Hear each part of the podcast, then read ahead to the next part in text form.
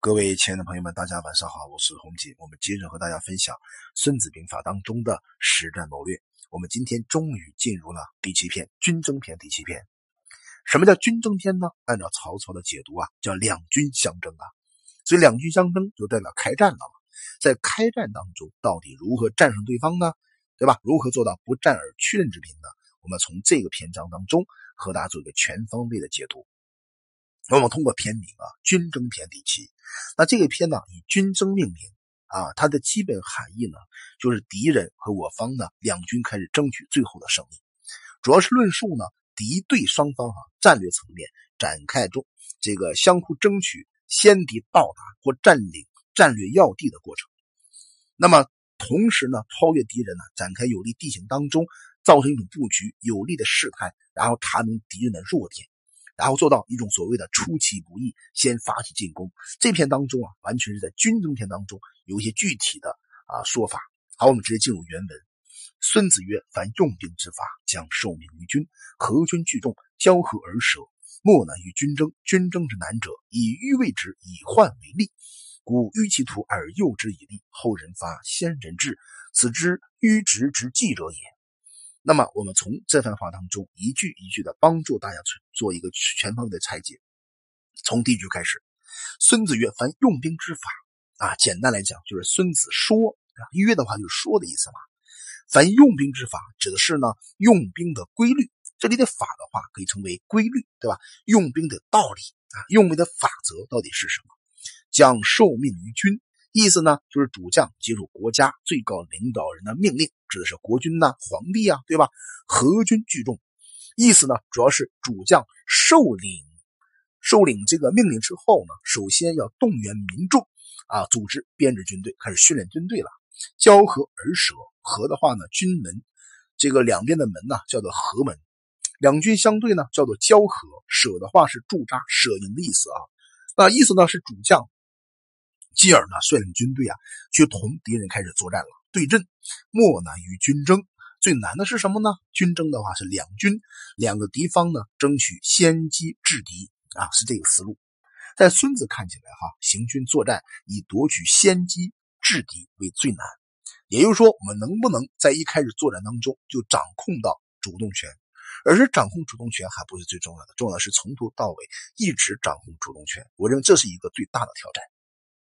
我们进一步剖析啊，军争之难者，以迂为直，以患为利。以迂为直呢，就是走迂回之战术。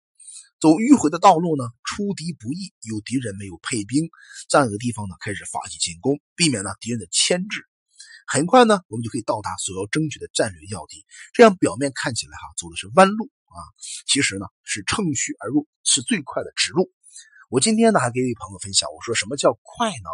所谓快哈，慢就是快，快就是慢，啥意思啊？很简单嘛。比如说我们今天啊上山的时候，上山你可以直上直下，在爬山当中最累的是直着爬到山顶上去，但是真正的高手呢，他是满山的绕山而上，到了山上去，绕山的过程就是以迂为直，对吧？如果对方呢爬山，可能这个过程当中有很多的危险，同时也很累很辛苦。因此，透过这样一个观点和例子，让大家明白了哈。我们今天所谓的以迂为直，以患为利，就是孙子通过我们这个道理告诉我们：慢就是快，快就是慢。做事当中应该有节奏感。这样的话呢，就把困难变成有利了。全句的含义呢，就是争取先机之利。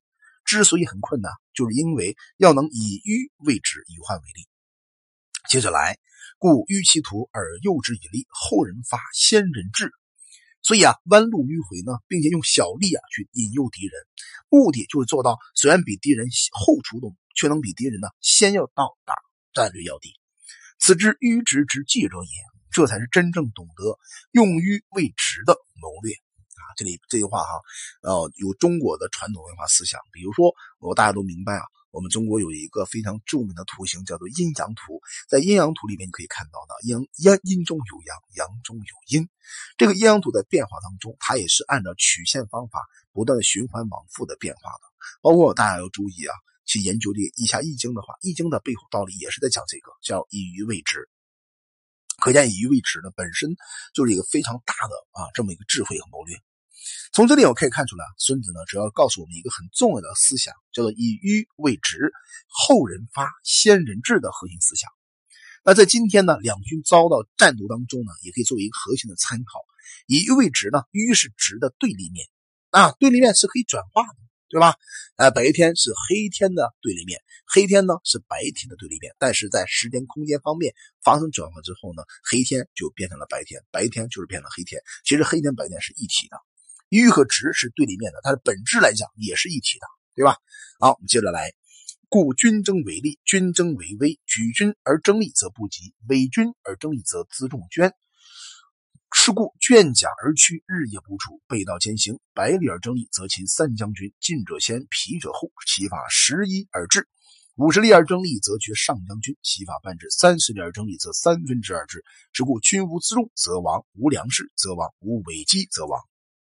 这段话当中呢，有一个所谓的三王理论，对吧？啊，我们接着来和大家一句一句的拆解吧。故军争为利，军争为威。这两个“威”字，哈。一个为一个危啊，这个位置呢，军应作为这个有的这个字面来了解了。意思呢，军争的过程当中有利的一面，也有危险的一面。那这两面的话呢，就给我们一个很大的智慧启发哈。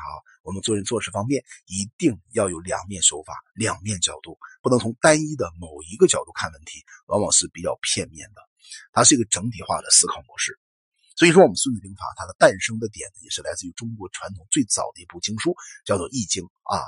据很多的史学家也好、经学家也好研究发现呢，很多我们中国的文化背后的道统就是《易经》啊。所以，我们《易经》呢研究好的话，还是很容易洞察我们中国的传统文化。举军而争利则不及，全军带着装备啊、辎重去争取胜利，就不能呢。及时到达预定的区域，对吧？伪军而争利，则辎重捐。伪的话呢，就抛弃丢下了。哎，我们把丢弃这个辎重，辎重是什么？作战的工具呗，对吧？轻装前进去取得胜利啊，辎重就难免会损失掉的。是故卷甲而去，卷是收藏，卷起呢去的话就急走或急行军，意思呢？因此啊，我们卷起盔甲，轻骑前进的军队啊，是这个意思啊。日夜不处，就昼夜兼程，不停的前啊，连续行军。啊，然后呢，背道前行，加倍速度前前进。那百里而争利，就是奔走了一百多里地啊，就获得最后的胜利，则擒三将军呐。这句话是他的结论，他是告诉我们，三将军指的是三军之将帅。春秋的时候呢，大国多设三军啊，比如说在晋朝呢，设中军、上军和下军，以中军之将为三军的统帅。楚国呢，设中军、左军、右军。秦三将军呢，是说啊，三军的主将都会被俘虏啊。进者先，疲者后，其法十一而至。是说呢，这样的行军啊，身体强壮的就先到，疲弱的呢，落后的部队，那结果呢，就十分之一的马人马呢，才能够在这个过程里边呢赶到呀。可见作战是非常不容易的啊，成本比较高。五十里而争利，则绝上将军，其法半至。绝的话是挫折、挫跌啊，跌倒。意思是说呢，如果我们今天赶路奔走五十多里地去争争取作战的胜利呢，先锋部队啊。他将领就受到挫折，结果呢，只有一半的人马到了，对吧？三十里而争利啊，则人这个舍三分之二之。如果今天走到了三十里去争取胜利，结果呢，也只有三分之二人马呢到达了地方。可见呢，过去我们作战当中，这个行军之路哈是非常核心的，它是最耗时、耗力、耗体力的一个活是故军无辎重则亡，无粮食则亡，无危机则亡。这孙子非常非常重要的结论啊！这三个结论的话呢，就告诉我们三王理论为什么会亡呢？哎，就因为三王嘛，对吧？事故这里指的连接词，嗯，那么它主要的含义呢，就是告诉我们，军队如果没有辎重啊，没有枪炮了，对吧？没有粮食了，没有违纪的军用物资，就难以作战和难以生存了。那军队呢，就遇到了危险了。那在企业层面的话，就是你公司当中的资金流不够了。资金流一旦出现了断裂或问题的话，那这个公司还能行之很远吗？这是最基本的一个基本道理哈。好，我们看一看孙子在这篇当中啊，这段话里面是告告诉我们两个非常重要的核心思想，叫军争为利，军争为威。它有很好的、强大的辩证的逻辑色彩。军争为威，不及改为呢重争为威啊。至于断言军无辎重则亡，无粮食则亡，无伪机则亡，就是揭示啊，在战争当中。对后方供应依赖的重要性，说的也非常核心，非常有道理。那也在提醒我们，对企业家，比如你的轻企当中，也是有个核心的观点，那就是说，我们的成本思考模式永远是最重要的思考模式，在成本和数据之间找到我们关键点，才能够让公司更好的发展。好了，我们今天呢就分享到这里吧。希望通过这样的分享，让大家更好的走进《君子兵法》当中的军争篇的一开始的头篇。我叫洪锦。